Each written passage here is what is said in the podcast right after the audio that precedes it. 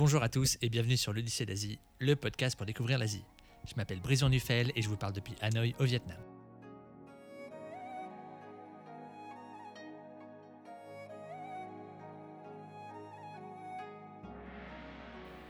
Sur ce podcast, vous l'aurez compris, on va parler d'Asie, à travers des voyages, à travers des interviews ou à travers des conseils.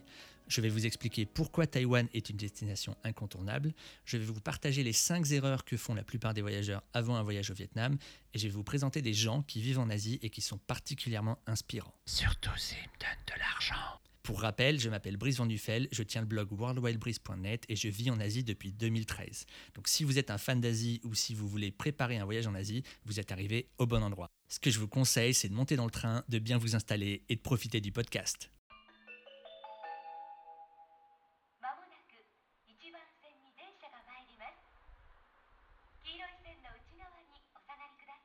Bonjour à tous et bienvenue dans ce nouvel épisode du podcast. Aujourd'hui, un podcast que je voulais faire depuis longtemps, puisqu'il s'intitule Qu'est-ce que le Yunnan? Alors, si vous ne savez pas ce qu'est le Yunnan, j'ai deux, trois indices pour vous. Le premier, c'est les Galeries Lafayette. Le second, c'est celui-ci.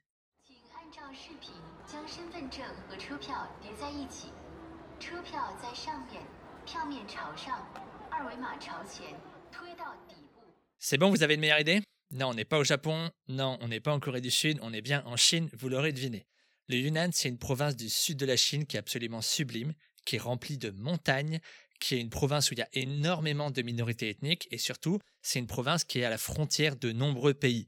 On est à la frontière du Vietnam, du Laos, de la Birmanie, on a une petite frontière avec le Tibet, et on a aussi une frontière avec le Sichuan, cette province assez iconique de l'ouest de la Chine.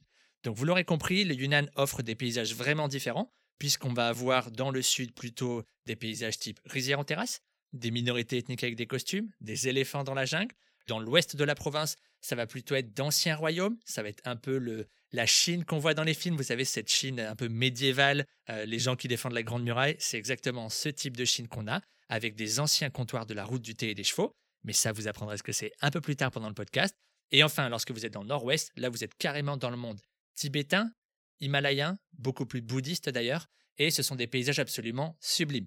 3000 mètres, il y a ce qu'il faut, 4000 mètres, il y a ce qu'il faut, 5000 mètres, il y a ce qu'il faut, 6000 mètres, il y a ce qu'il faut, 7000 mètres, non, on n'est pas loin. La plus haute montagne du Yunnan, c'est 6700 mètres. Donc dans cette région, évidemment, c'est plutôt des monastères, des moines avec, euh, vous savez, ces, ces toges, c'est des drapeaux tibétains, ces drapeaux de toutes les couleurs qu'on voit avec les, les montagnes enneigées en arrière-plan. Bah ça, c'est dans le nord-ouest du Yunnan. Vous l'aurez compris, le Yunnan, c'est une province que j'ai adorée. C'est un voyage que j'ai fait d'un peu plus de trois semaines. Et dans ce podcast, je vais vous raconter ce voyage en divisant en trois étapes par région, tout simplement. Une partie pour le sud, une partie pour l'ouest et une partie pour le nord-ouest.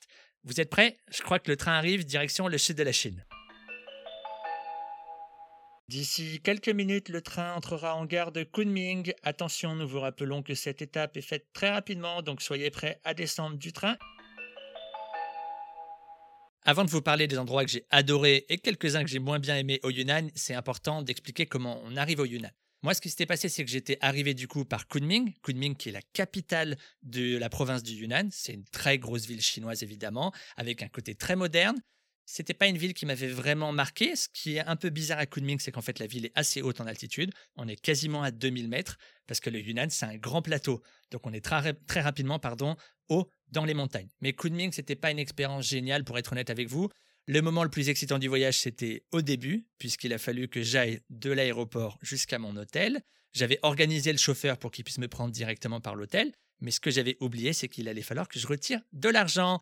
Donc en fait, j'ai dit au chauffeur, mec, mec, mec, en gros, euh, faut que tu t'arrêtes, il me faut de la thune, quoi. Il a compris. Il m'a arrêté dans une banque, puis j'ai mis ma carte bleue, et là, vous savez, c'est le grand coup de stress. Marchera, marchera pas, marchera, marchera pas. C'est bon, ça marche. Donc j'avais récupéré de l'argent, j'étais super content. Après Kunming, j'en garde pas un excellent souvenir. Il y avait de très beaux parcs, beaucoup de papis qui jouaient aux dames par exemple, une partie plus moderne de la ville. C'était pas une ville moche, mais c'était une grande ville chinoise. Je pense que vous avez l'ambiance, mais je vous mets un petit son pendant quelques secondes pour que vous plongiez dans Kunming, la capitale du Yunnan.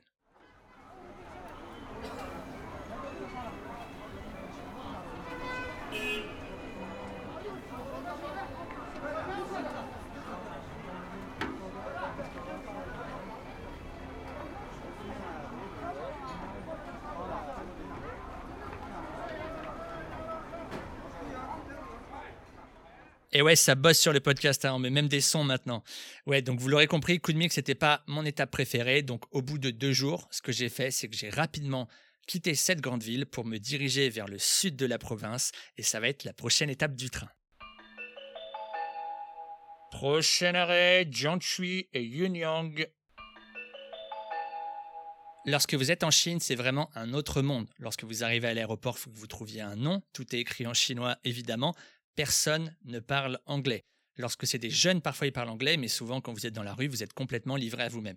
Et donc moi, il a fallu que je prenne le bus de Kunming pour aller jusqu'à Jiangshui, qui est une petite ville à 3 heures au sud de Kunming.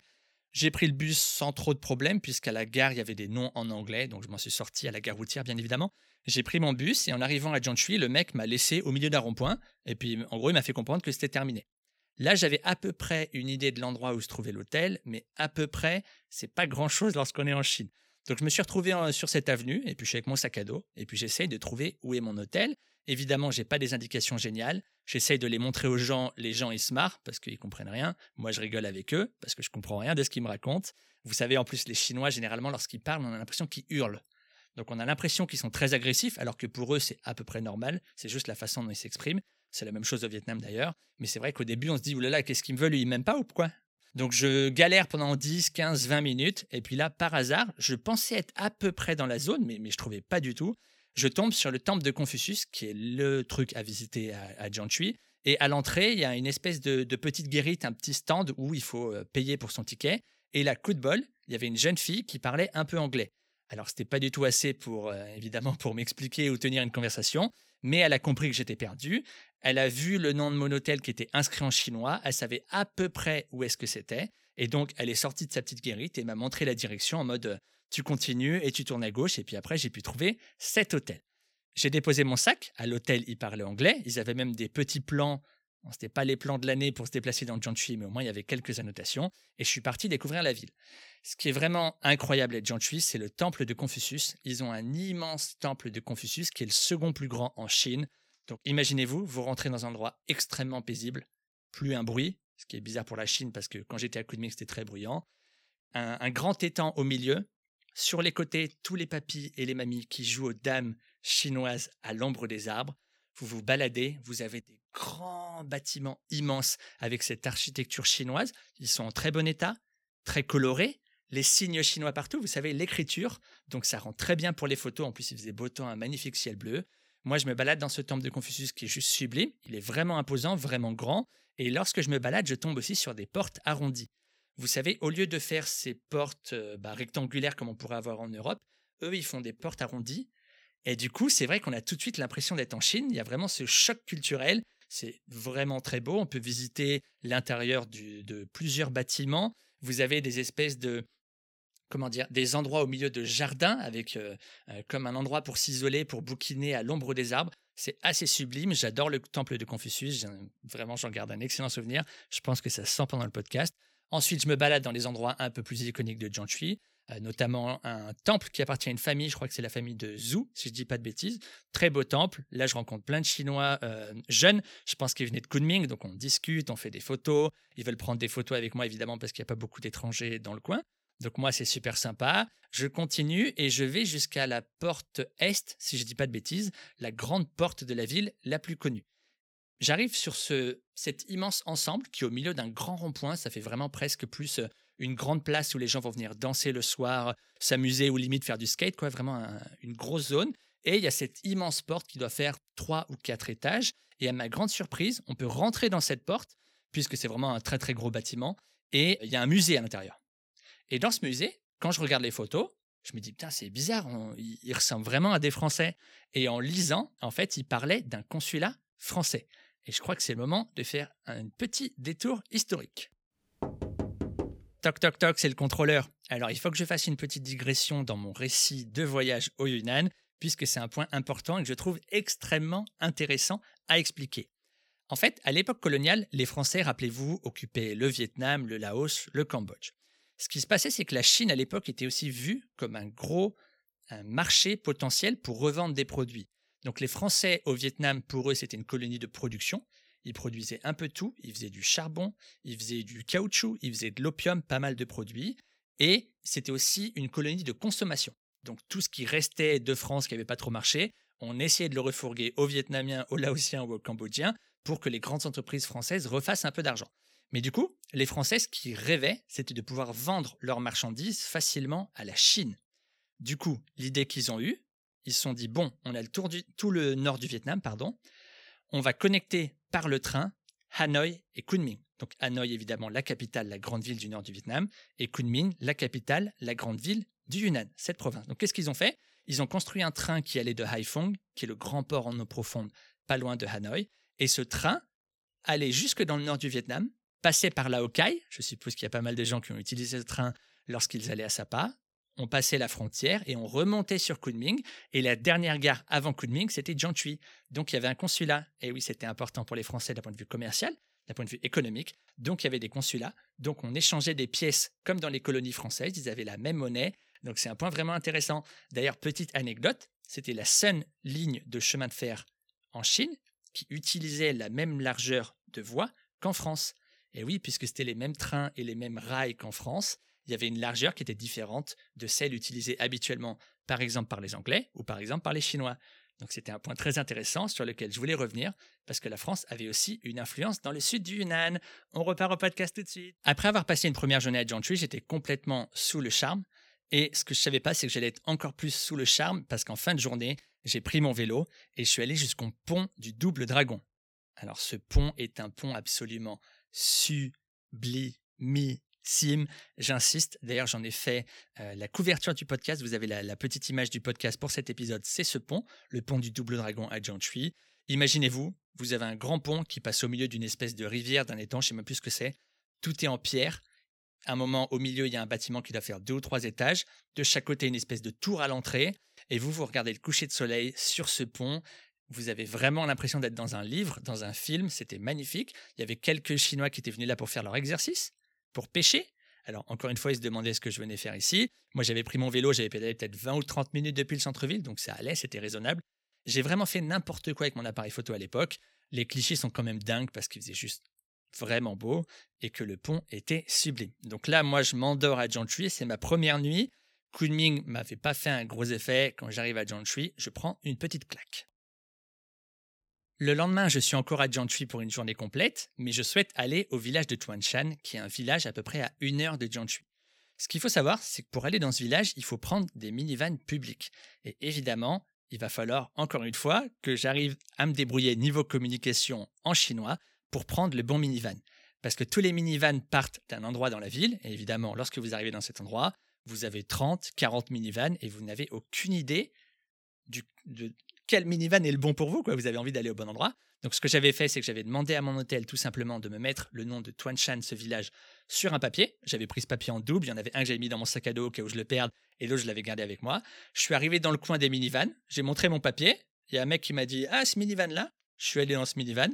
J'ai remontré mon papier au chauffeur. Et le chauffeur avait l'air Ah, bon, bah, c'est bon. Donc, euh, il n'avait pas l'air si surpris que ça. Moi, j'étais content.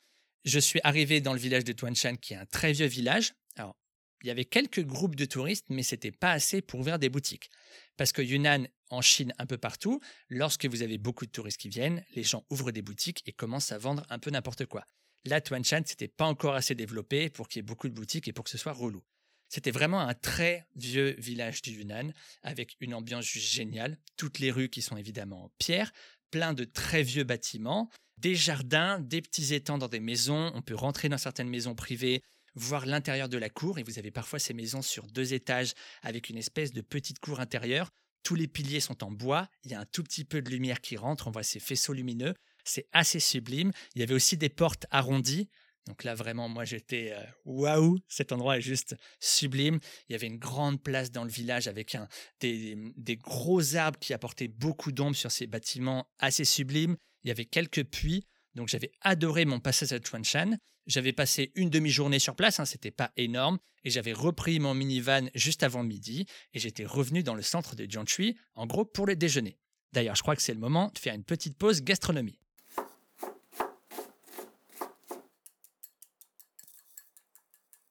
Ça fait déjà un quart d'heure de podcast et j'ai toujours pas parlé de bouffe. C'est bizarre, non? Surtout pour la Chine, parce qu'il y a quand même une sacrée gastronomie. À Jiangxi, une des spécialités, c'est le stinky tofu. C'est un peu ce dont on avait parlé dans le podcast sur Taïwan, dans la saison 1, épisode 3, si je dis pas de bêtises. Et en gros, ce qu'ils font, c'est qu'ils vous font un plat de noodles, d'accord? Ils vous rajoutent du tofu qui pue un peu, et ils rajoutent une espèce de pâte, euh, pas aux anchois, mais ça en a un peu la même consistance, et des cacahuètes. Vous mélangez tout ça, ça a une odeur très forte, parce qu'évidemment le stinky tofu en anglais, ça veut dire en gros euh, tofu qui pue. Donc imaginez-vous, c'est du tofu qui est un peu macéré, quoi. C'est l'équivalent de, de- du roquefort, mais, euh, mais en tofu. Et vous mélangez tout ça, ça pue un peu, et quand vous le mangez, bah, c'est juste très bon. Donc j'avais pu goûter cela, j'avais demandé à mon hôtel, mec, mec, mec, où est-ce qu'on peut manger le stinky tofu? Il m'avait dit, non, non, stinky tofu, tu vas pas aimer, euh, les, les étrangers, ils aiment pas trop. J'ai dit, mec, euh, montre-moi. Et j'avais goûté, j'avais- trouvé ça, c'était plutôt bon honnêtement. L'odeur était un peu répugnante, mais lorsqu'on mange, c'était très bon. Et Jianchui est connu pour tous ses stinky tofu, c'est vraiment le plat iconique de la ville. Et dans la ville, ce que j'avais apprécié aussi d'un point de vue nourriture, c'est qu'il y avait énormément de stands de barbecue. Donc en fait, pendant la journée, on avait un petit creux, on pouvait manger directement des brochettes. Alors ils avaient plein de brochettes au porc, au bœuf, ce qu'on voulait. On avait juste à montrer, ils faisaient cuire et c'était très simple. Après, ils vous faisaient des signes évidemment avec l'argent. Vous vous montrez la brochette et vous montrez le, le 4 avec la main. Et lui, il me fait la même chose après pour vous donner le prix. Alors d'ailleurs, je parle des signes avec la main. Il faut savoir qu'en Chine, ils ont des signes assez différents. Quand ils montent 3, quand ils montent 6, ils peuvent montrer 6 ou 7 avec une seule main. Ils ont un petit code pour parler, donc faut faire gaffe à ça et commander le bon nombre de brochettes. Après avoir bien profité de Jianchui, je suis parti en direction de Yunyang. Et Yunyang, il faut bien le dire, j'étais pas prêt du tout. Yunyang, pour être très rapide, ce sont les immenses rizières en terrasse du sud du Yunnan. Ce sont des rizières en terrasse absolument incroyables. Vous avez des minorités ethniques de partout. Alors Yunnan, il y a quasiment 40% de la population qui est d'une minorité ethnique. Là, il y avait des immenses rizières. D'ailleurs, je vous donne un petit truc. Si vous regardez Human de Yann Arthus Bertrand, à un moment, ils sont en train de filmer des rizières en terrasse. Et évidemment, ces rizières, c'est à Yunyang. C'est un spot très connu pour les photographes, qu'ils soient chinois ou qu'ils soient étrangers. Alors Yunyang, ce qui s'est passé, c'est que lorsque j'arrivais, j'avais déjà réservé mon hôtel, qui s'appelait Belinda Backpacker Hotel. Mais le problème, c'est qu'il fallait que je rejoigne un village à l'extérieur de la ville. Parce que, évidemment, le bus me déposait dans un endroit, et moi, il fallait que j'arrive à prendre le bon minivan pour rejoindre mon hôtel. Donc j'étais un peu en flip, hein, il faut bien le dire, parce que j'avais pas trop le nom du village, il n'y avait pas trop Google Maps, ça marchait vraiment mal. Et même en regardant sur les cartes Agoda ou Booking, l'hôtel n'apparaissait quasiment pas. En fait, on voyait un point au milieu de nulle part, et je n'avais aucune idée de comment arriver là-bas. Quand le bus arrive, en fait, directement, il y a plein de gens qui me sautent dessus, et il y a une nana qui est vraiment euh, plus pushy, un peu plus insistante que les autres. Je me dis, ah, elle est assez relou, elle, qu'est-ce qui se passe? J'ai pas besoin d'elle, j'ai déjà réservé un hôtel. Et en fait, elle parle plutôt pas mal anglais. Et au bout de une ou deux minutes, elle discute, elle discute, elle discute. Je me dis, mais, qu'est-ce qu'elle veut? C'est c'est bizarre pour, euh, pour une chinoise comme ça d'être aussi agressive avec moi. Et en fait, c'était Belinda. Elle, c'était la propriétaire de l'hôtel. Elle savait qu'elle avait des clients qui allaient arriver. Je pense que si elle vient pas à la station de bus, elle perd un client sur deux, puisque les gens n'arrivent jamais dans son village. Donc, au lieu de perdre les clients, elle, elle prend directement le minivan public, elle revient dans la ville principale et elle attend le client qui arrive avec ce bus. Donc, je me suis retrouvé avec Belinda. Elle m'a mis dans le bon minivan. Donc, là encore une fois, c'était des minivans en fait qui faisaient ville principale jusqu'à pas mal de villages et toutes les rizières en terrasse. Et je suis arrivé tranquillement dans ce petit village qui était le village de Duoishu. Alors évidemment, je le dis très mal, mais c'était un village complètement paumé, entouré de rizières en terrasse où il y avait, euh, je sais pas, 20 ou 30 guest house et c'était absolument sublime. Yunyang, en fait, j'ai passé deux jours complets à découvrir les rizières en terrasse. Alors, j'ai réussi à faire une petite randonnée dans le village de Bada, B-A-D-A, et là, vous aviez un sentier de randonnée qui était à peu près indiqué. Donc, par chance, j'ai pu euh, me mettre avec plusieurs autres voyageurs, des, étrangers, qui voulaient aussi découvrir cela. Donc, on s'est mis tous ensemble et on a fait la randonnée ensemble. On a évidemment galéré pour trouver les bons chemins par moment, mais on était dans les rizières en terrasse. En fait, la randonnée, elle commence d'un côté de la vallée. Vous avez une vallée qui fait des kilomètres et des kilomètres, je a au moins 6, 7, 8, 10 kilomètres de rizières devant vous. C'est sublimissime, c'est que des rizières en terrasse, évidemment. Et vous voyez le village au bout, en contrebas, tout au loin, et on vous dit Ah, bah c'est là qu'il faut aller, c'est le dernier village de la randonnée. Et vous, vous êtes au point de départ et vous devez aller dans ce village, donc vous vous perdez un peu dans les rizières. Il y a des sentiers en, béton, hein. c'est pas, pas non plus à marcher que dans la boue et dans la terre non-stop, c'est assez facile, mais c'était un énorme kiff. Il y avait pas mal de minorités ethniques. On s'est fait jeter deux, trois fois en essayant de demander à des mamies. Pourtant, il n'y avait pas le Covid à l'époque, mais en gros, elles elles s'en foutaient des étrangers complètement, quoi. Elles nous disaient dégage. Et on a fait cette randonnée dans les rizières en terrasse. C'était vraiment sublimissime. Le lendemain, ce qui s'était passé, c'est que Belinda m'avait emmené dans un marché des minorités ethniques du coin. Et alors là, à cette époque, j'avais pas encore l'expérience des marchés des minorités au Vietnam. Donc je dois bien le dire, ce marché m'a profondément marqué. Je vous donne le nom, enfin plutôt j'essaye, ça s'appelle New Zai. J'espère qu'il n'y a pas de chinois sur le podcast parce que ils vont sûrement rien comprendre. Mais en gros, c'était un village à trois quarts d'heure de l'endroit où je dormais. Et quand on arrive à l'intérieur du marché, évidemment, beaucoup d'agitation, des costumes de toutes les couleurs. Il y a principalement des minorités Yi et des Hani. Alors les Yi, pour ceux qui connaissent, ils s'appellent les Lolo au Vietnam. Vous avez peut-être été à Baolac et peut-être été à Meovac et vous avez les Lolo noirs et d'autres types de Lolo. Au Yunnan, ils ont un autre nom puisque c'est en Chine et ils s'appellent les Yi. Les Hani, c'est une autre minorité. Celle-là, on en trouve un peu au Vietnam, notamment à Iti, et ils ont des magnifiques costumes violets avec des espèces de bandanas violets. Enfin, leurs costumes sont violets et noirs. C'est parmi les plus beaux costumes qu'on peut voir au Vietnam. Je les adore, ils sont très beaux, très photogéniques. Et dans ce marché, en gros, il y a des costumes de toutes les couleurs des violets, des marrons, des noirs, des oranges. On peut voir des brodures de partout. Vous avez des brodures sur les manches, en haut du col, de toutes les couleurs. Euh, ils ont aussi souvent des espèces de petites médailles qui leur servent à fermer ces cols, par exemple, ou au bout de leurs manches. Donc c'est absolument sublime. Moi, je suis dans un rêve. Pas compliqué, rien que d'en parler maintenant, ça me remonte les sentiments.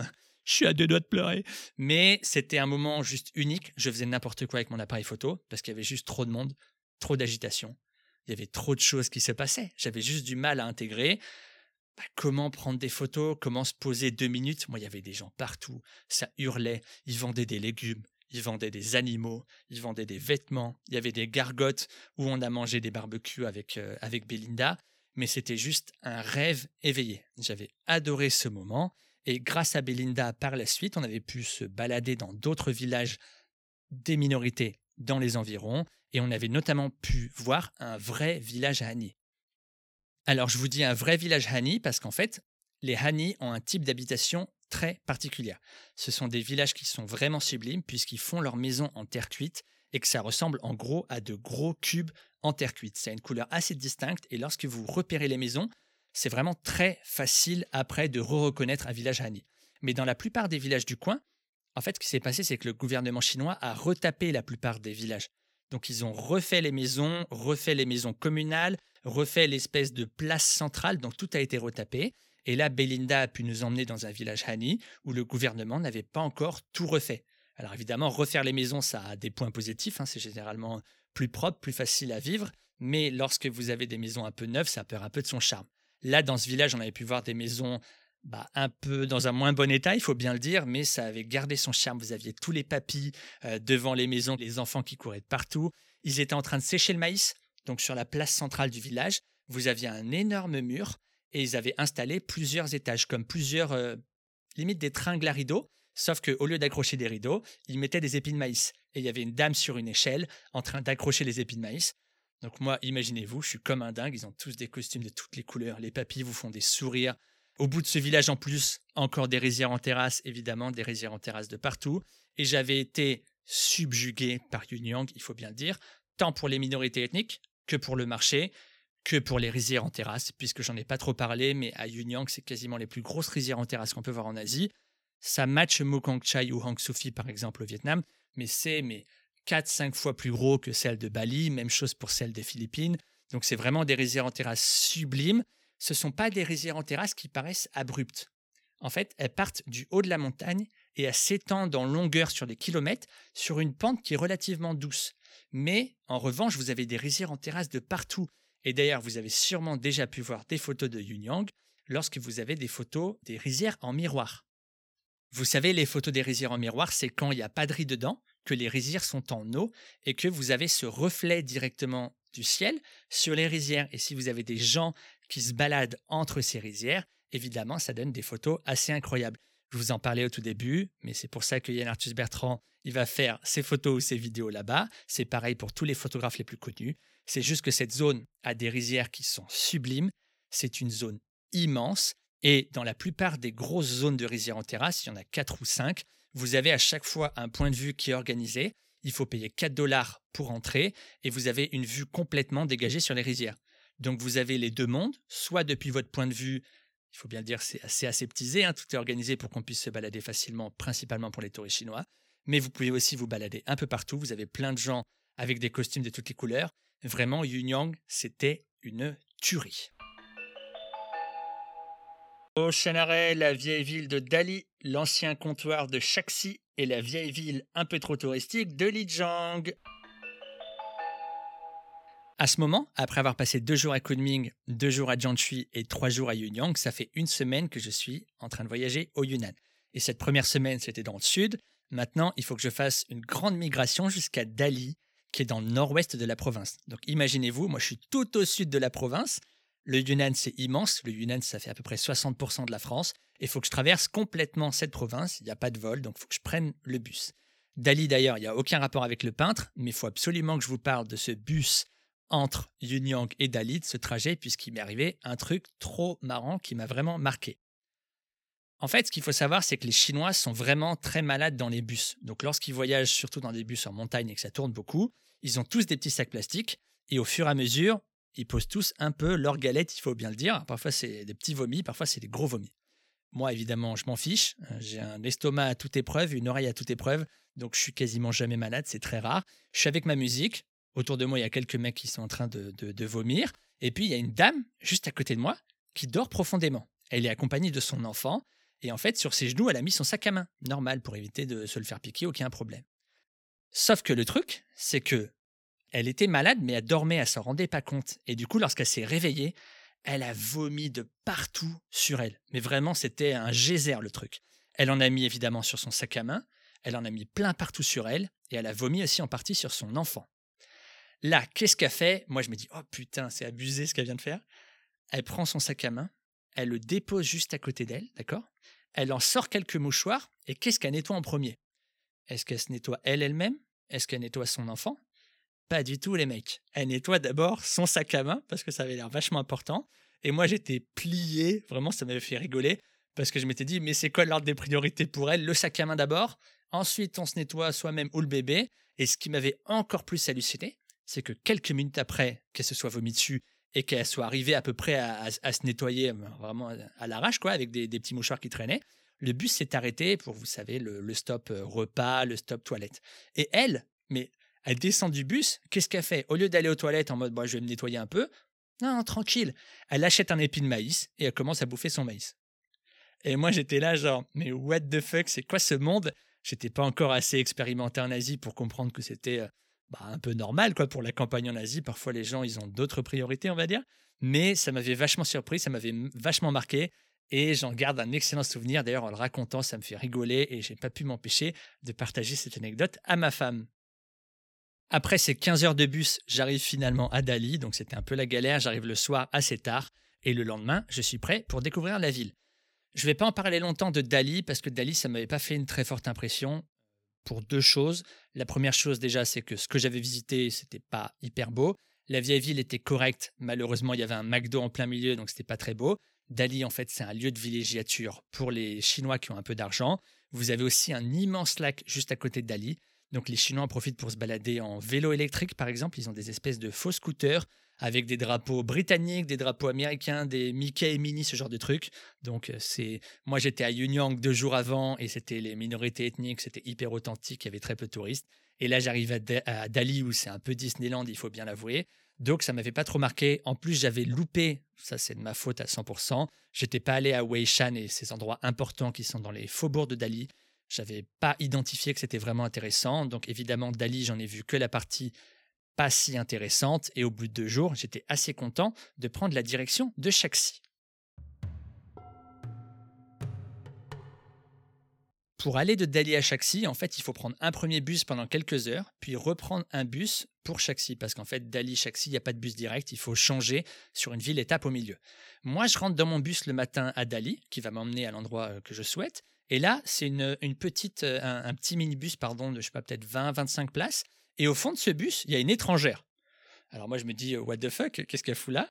On commence à discuter. Elle vit à Hong Kong. On parle en anglais pendant, je sais pas, peut-être 15-20 minutes.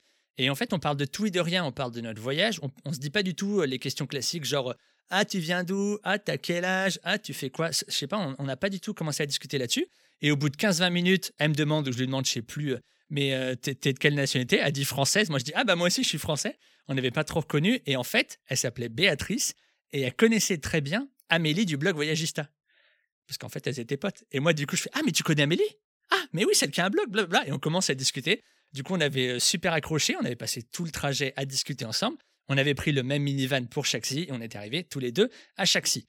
On avait un hôtel différent, mais Chaxi, il n'y a pas trop d'influence sur son hôtel. Pourquoi je vous dis ça? Parce que Chaxi, en fait, c'est un tout petit village et c'était un ancien comptoir sur la route du thé et des chevaux. Là, vous vous dites, c'est quoi la route du thé et des chevaux? Du coup, j'appelle le contrôleur, il va vous expliquer. Toc toc toc, c'est le contrôleur. Alors, la route du thé et des chevaux, c'est une route commerciale qui va du Yunnan au Tibet, du Sichuan au Tibet ou de la Birmanie au Tibet. Pour faire très très très très simple. À l'époque, rappelez-vous que le royaume du Tibet est indépendant. C'est un grand royaume et eux, ils font de l'élevage de chevaux. Et leurs chevaux sont hyper robustes, ils n'ont pas besoin de beaucoup d'entretien, ils sont assez agiles sur des terrains difficiles. Donc, les Chinois raffolent de ces chevaux pour leur cavalerie. Ce qui se passe, c'est qu'en échange, ils vont amener du thé aux Tibétains. Parce que les, Tibétains, évidemment, ne vivent pas dans des endroits où ils peuvent faire euh, pousser du thé. Et ils raffolent du thé. Le thé, à l'époque, est plutôt une boisson euh, chère, luxueuse, presque de l'élite. Donc, en fait, ils vont rapporter du Yunnan, du Sichuan ou de Birmanie. Et du coup, ils échangeaient ce thé ou d'autres produits. Parfois, c'était des soieries, ça dépend des époques, contre des chevaux du Tibet. Donc, c'était une route commerciale. Et devinez quoi Chaxi, c'était une des étapes sur cette route, évidemment, qui remontait vers le Tibet. Et du coup, à Chaxi, on trouve pas mal d'étables et ça a gardé son architecture assez unique. Après Dali, en fait, Chaxi, c'était un peu un rêve éveillé. Parce que Dali, c'était très touristique, ça m'avait donné une mauvaise impression. Chaxi, c'était un petit village, il y avait quelques touristes, il y avait quelques hôtels, mais en fait, les hôtels, par exemple, ils étaient dans de vieilles maisons. Donc, on, ça paraissait moins Disneyland qu'à Dali, où il y avait parfois des hôtels dans de, dans de gros bâtiments ou ce genre de choses. À Chaxi, il n'y avait pas grand-chose à faire. Ce qu'il fallait faire à Chaxi, c'était prendre son temps, profiter de toute cette architecture absolument sublime. Imaginez-vous, Chaxi, donc un vieux village, toutes les rues sont en pierre évidemment, des petits cours d'eau qui passent euh, à droite à gauche, et en plein milieu du village, une grande place centrale sublime, avec un immense arbre qui fait de l'ombre à quasiment toute la place, et au milieu de cette place, un très vieux théâtre. En fait, c'est un bâtiment de deux à trois étages en bois, et au second étage, vous avez une avancée avec une vraie scène, et à l'époque, on faisait du théâtre directement en plein centre de cette place. En fait, c'était assez sublime. Chaque on avait adoré. On avait juste profité avec Béatrice. On se baladait un peu au hasard quand on en avait envie. Et il n'y a pas que le vieux village en plus à Chaxi. Juste à côté de Chaxi, à à peu près une demi-heure de route, vous avez les grottes de Shibaoshan.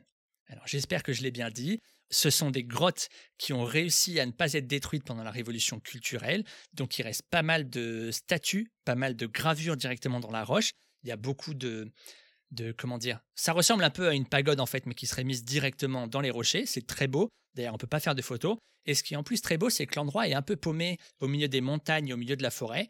Donc, il y a quelques sentiers de randonnée qui ont été aménagés. Donc, c'est très agréable puisque le matin, vous êtes dans la vieille ville, le vieux village pardon de Chaxi. Vous vous baladez dans ces, ces vieux bâtiments. Tout est en bois. Il y a vraiment une ambiance. Vous prenez un petit café sur la place centrale parce que juste c'est sublime et c'est ce que vous attendiez de cette Chine millénaire avec cette culture intéressante. Vous lisez votre Lonely Planet qui vous explique ce qu'était le théâtre à l'époque. Vous pouvez visiter deux, trois maisons, donc c'est vraiment cool. Et dans l'après-midi, vous allez visiter Shibaoshan. Vous voyez toutes ces sculptures qui ont réussi à être sauvegardées au fil du temps, qui sont vraiment très belles. Vous vous baladez dans la forêt, en pleine nature. Vous avez de beaux points de vue qui sont aménagés, donc on peut faire de, très jolies photos. Et du coup, chaque ça avait vraiment été un gros kiff. À Chaxi, j'avais aussi pas mal apprécié mon hôtel, puisque mon hôtel était en fait pardon, dans une ancienne écurie. Donc c'était, je sais plus c'était quoi le nom, mais il y avait le nom écurie dedans, et en fait c'était d'ancienne écurie à l'époque de la route du thé et des chevaux, puisqu'on utilisait des chevaux évidemment. Donc c'était assez intrigant, c'était mal aménagé, les toilettes étaient en plein milieu de la chambre. C'était un peu le bordel, il faut bien le dire, mais ça avait une âme, tout craquait le soir, ça faisait un bruit pas possible. Euh, mais il y avait cet aspect euh, authenticité, puisqu'on sentait qu'on dormait dans un endroit important, qui avait servi pendant des siècles. Donc c'était assez intéressant pour moi. Ce que je savais pas, c'est que la prochaine étape, qui était Lijiang, ce serait tout l'inverse, puisque là, je retournais un peu dans un Disneyland. Lijiang, c'était euh, une vieille ville qui devait être très belle il y a pas mal d'années. Malheureusement, tout avait été retapé, donc ça perdait vraiment son âme. On sent qu'il y avait une architecture particulière, mais par moments, c'est juste Disney, quoi. Dans ces vieux bâtiments, vous avez un McDo, à côté un KFC, à côté un Pizza Hut. Donc vous, quand vous vous baladez et que vous sortez de Shaxi où c'était juste sublime et hyper calme, là vous arrivez à Lijiang, vous êtes là, oh là, c'est quoi ce truc?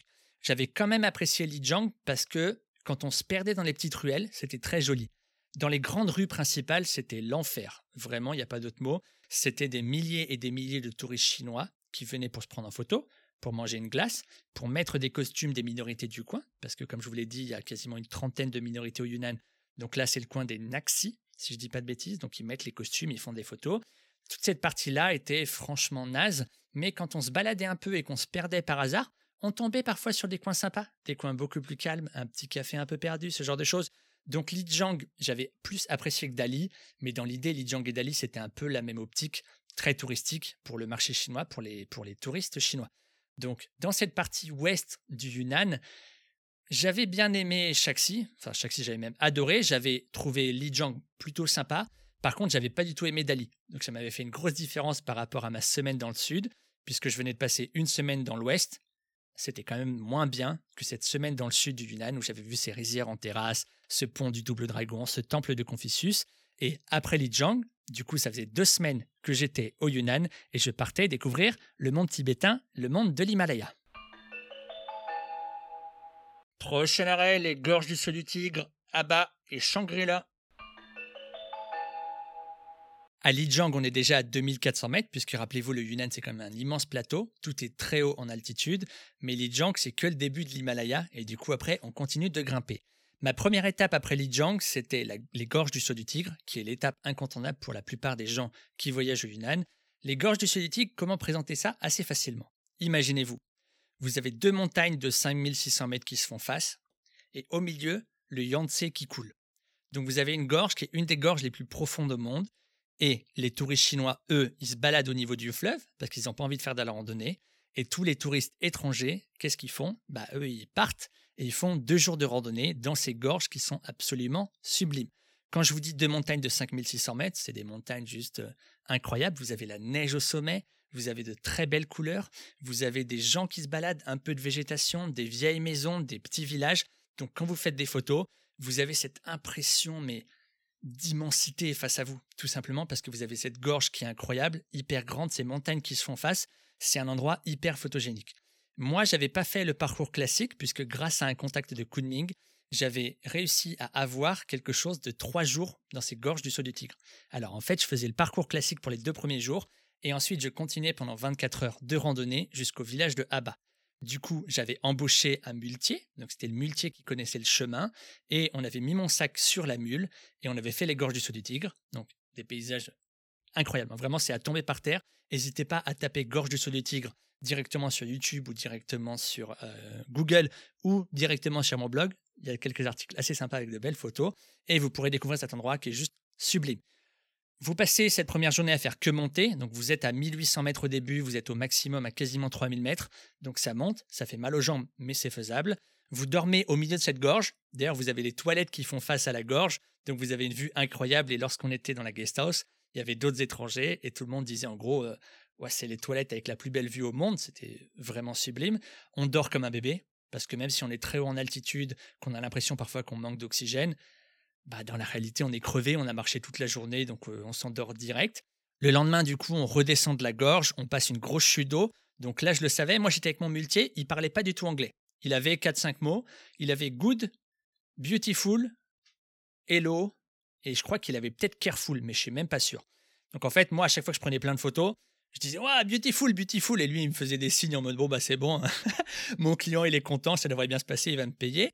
Donc, je kiffais vraiment parce que ce il était super sympa. Il savait où est-ce qu'il fallait s'arrêter. Lui, en fait, il me guidait sur le parcours. Euh, en gros, il arrêtait son cheval, il fallait qu'on mange. On continuait, il arrêtait, il disait, bah là, c'est terminé, on passe la nuit. Donc, c'était assez facile pour moi. Et en redescendant des gorges du Sud du Tigre, moi, ce qu'il faut savoir, c'est que je monte bien. Donc, pour monter une montagne, généralement, ça va. Par contre, pour descendre, je flippe je tétanise, surtout quand il y a de l'eau, surtout quand c'est glissant et que c'est des rochers, ça me fait super peur. Et en arrivant à la fin de la randonnée des gorges du Sud du Tigre, Note au montage, celui-ci, je crois que je devrais en faire un jingle. des zigres, des zigres, des zigres, des zigres, des gorges du Saut du Tigre, je l'ai mal dit, on arrive dans une petite guest house où tout le monde s'arrête, généralement pour manger ou pour euh, repartir directement avec le bus. Sauf que nous, on continuait. Et dans cette guest house, il y a quelques personnes qui parlent anglais. Donc la personne de la guest house est mon muletier. Et le muletier lui explique Ah ouais, il monte bien, hein, pas de souci. hein. Par contre, pour descendre, elle est vraiment trop nulle. Et elle, elle me traduisait et du coup, on rigolait tous ensemble. Et là, la dame de la guest house me dit Ah bah, il dit qu'il faut que tu achètes 6 litres d'eau. Et moi, je me dis euh, Putain, 6 litres d'eau, ça fait beaucoup quand même. Qu'est-ce qui se passe? Et en fait, on continuait toute la journée. Et pour tout le reste de cette journée, jusqu'à ce qu'on passe la nuit, ça allait faire que monter. C'est pas compliqué. Vous sortez de la gorge. Donc là, vous êtes sur la route principale. Vous êtes là, ouais, nickel, du béton. euh, vous voyez la gorge qui diminue au fur et à mesure. Donc sur votre gauche, pendant un moment, vous avez, je sais pas, 2000 mètres de montagne, puis après 1500 mètres, 1000 mètres, quasiment 500 mètres. Vous êtes là, ah bah c'est bon, on sort, impeccable. Vous avez un grand plateau devant vous, immense, superbe, avec le Yangtze qui coule au milieu, des couleurs sublimes parce qu'en plus il faisait beau temps. On marche un peu, on marche une heure ou deux, et là le mec avec sa mule, il me fait signe, on tourne à gauche. Il n'y a aucun chemin, rien du tout. On commence à monter, ça monte de dingue, et là on arrive dans un petit patelin, il arrête euh, la mule, et il commence à siffler. Là vous avez le mec qui siffle, il siffle, il resiffle, il n'y a personne qui arrive, et puis au bout de 5 ou 10 minutes, il y a un mec qui sort, c'était la propriétaire de, de la maison, le propriétaire pardon, de la maison, et on déjeune du coup chez le mec qui devait être une connaissance à lui. Euh, il y avait des centaines de mouches dans la maison, c'était un délire. Mais vraiment, j'ai jamais vu autant de mouches de ma vie au même endroit. Et il y avait un grand poster du président chinois de l'époque. C'était pas Xi Jinping, le poster, il, avait, il était un peu vieux déjà. Donc c'était celui d'avant ou celui même avant, avant encore. Donc on, vous inquiétez pas, on a mangé directement sous les, les drapeaux du Parti communiste. Donc aucun problème. Et après le déjeuner, ça n'a fait que monter, que monter, que monter. C'était du délire. C'était tout droit dans la montagne, il n'y avait pas de chemin. Lui, il savait à peu près où est-ce qu'on allait. Et ça n'en finissait pas. C'était une horreur. C'était beaucoup plus dur que le trek le jour précédent. Et même par moment, il fallait qu'on s'arrête pour la mule. T'as compris la petite excuse là? Non, en gros, la mule, il fallait aussi qu'on s'arrête. Donc nous, on était bien contents de s'arrêter. Et là, j'ai compris pourquoi il m'avait fait acheter 6 litres ou je sais plus combien de bouteilles on avait acheté, mais c'était vraiment du délire niveau eau. Parce que même lui, en plus, il fallait qu'il carbure. hein. Vous avez l'impression qu'il n'y a que moi qui bois et qui est fatigué, mais même lui est fatigué en fait au bout d'un moment.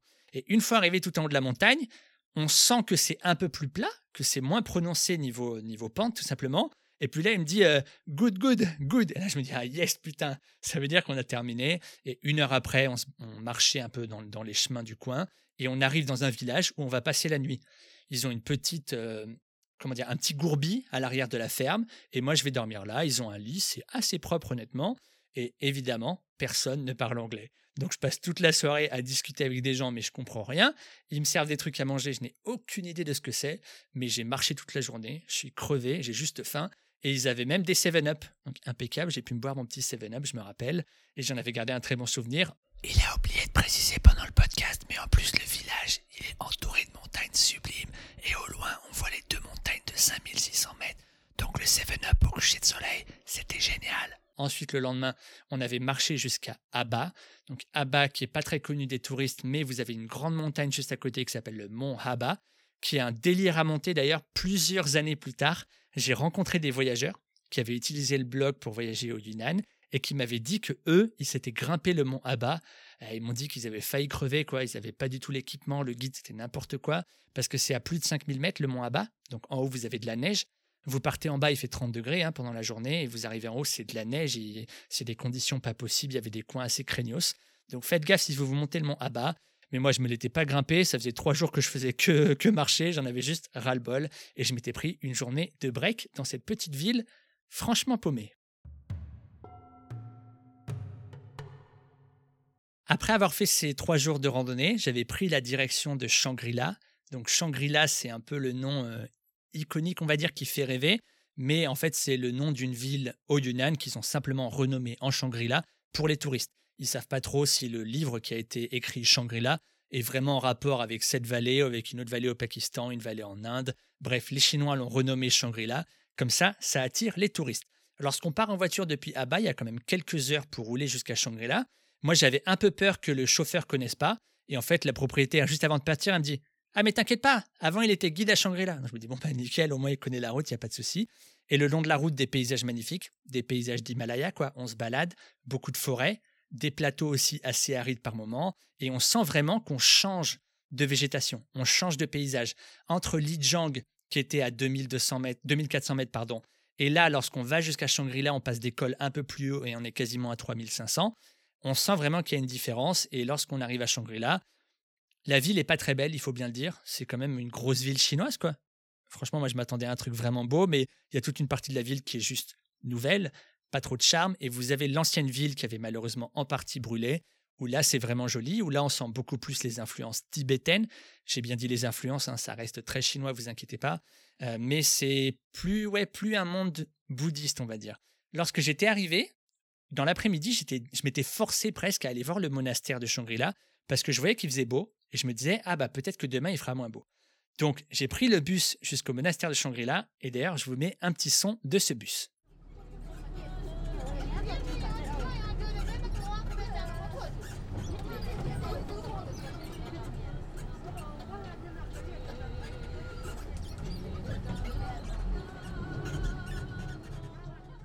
Le monastère de Shangri-La, officiellement, c'est une lamaserie, si je dis pas de bêtises. Alors, j'ai regardé avant de faire le podcast, c'est un endroit où on trouve des moines et des lamas.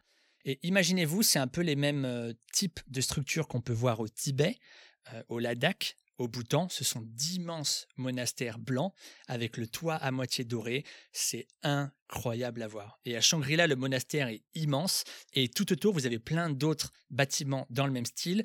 Et moi, c'était un truc dont, que je rêvais de voir. Pourquoi je rêvais de voir ce genre de bâtiment Parce qu'à l'époque, je travaillais pour Shanti Travel et Shanti Travel était très implanté au Ladakh notamment. Et donc, je voyais constamment sur nos réseaux sociaux des photos de ces monastères juste sublimes. Et là, j'arrive à Shangri-La et il y a ce monastère. Alors, tu payes 30 balles à l'entrée, ça coûte super cher. Et ensuite, tu te balades dans ce monastère, c'est juste waouh. Malheureusement, il y avait aussi beaucoup de touristes chinois. Donc, par moment, il fallait juste attendre que les touristes passent. Vous savez, vous avez deux, trois bus qui arrivent. Et puis, bah, vous vous asseyez à un endroit, vous attendez un quart d'heure. Les Chinois, au moins, c'est rapide. hein. Ils suivent le même itinéraire et ils vont super vite. Et après, vous avez le monastère pour vous tout seul. Vous vous baladez à l'intérieur. C'est assez sublime du point de vue des ambiances. Ah, attendez. Ah, je crois que les auditeurs du podcast réclament des prières tibétaines. Attendez, ne quittez pas. Je vous mets en relation. Ça va durer une minute, une minute trente. C'est bon, la connexion est faite C'est parti.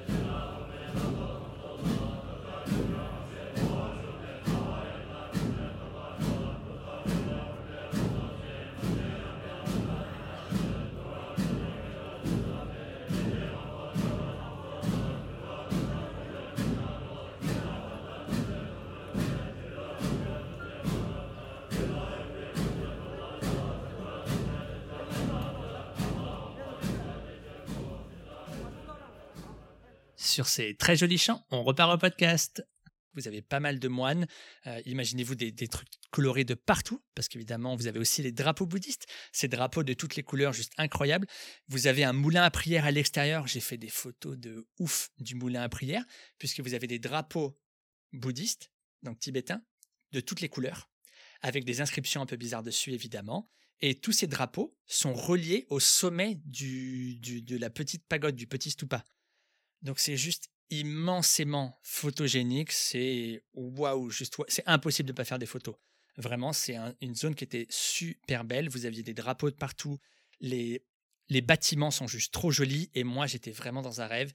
J'avais aussi conscience que, malheureusement, si les Chinois étaient là, c'est que les Tibétains, ils avaient eu des problèmes avant. J'avais aussi conscience que le monastère était un haut lieu touristique, donc c'était pas là où j'allais rencontrer le, le moine de l'année, on va dire, et que j'allais vivre une expérience enrichissante et mystique. Mais pour moi, à l'époque, ça me suffisait parce que c'était un truc que je rêvais de voir, et là, je l'avais devant moi, un peu comme les rizières en terrasse d'ailleurs. Ces monastères tibétains, ça me faisait vraiment quelque chose, et j'étais hyper content d'avoir pu le visiter le premier jour. Puisqu'en fait, les trois ou quatre jours suivants à Shangri-La, il a fait mauvais temps tout le temps, il pleuvait beaucoup, mais je garde un excellent souvenir de cette période parce que j'avais rencontré 4-5 voyageurs dans, la- dans le même hôtel que moi et on avait passé ces 4-5 jours à faire que rigoler ensemble, que manger ensemble. On avait découvert des endroits où vous avez des pizzas au yak, des burgers au yak. Et oui, on mange beaucoup de yak au Tibet, dans les régions tibétaines. C'était super bon, on se gavait de toutes les spécialités du coin et on arrivait quand même ensemble à se motiver à sortir. Donc on avait fait une petite balade en vélo, c'était très nuageux, mais sur tous ces plateaux tibétains, on va dire, je sais pas comment l'expliquer, mais en fait vous avez une végétation qui est hyper aride. Vous voyez les montagnes au loin, c'est assez sublime. On avait fait une grande boucle en partant de Shangri-La pour aller jusqu'au monastère et pour revenir à vélo.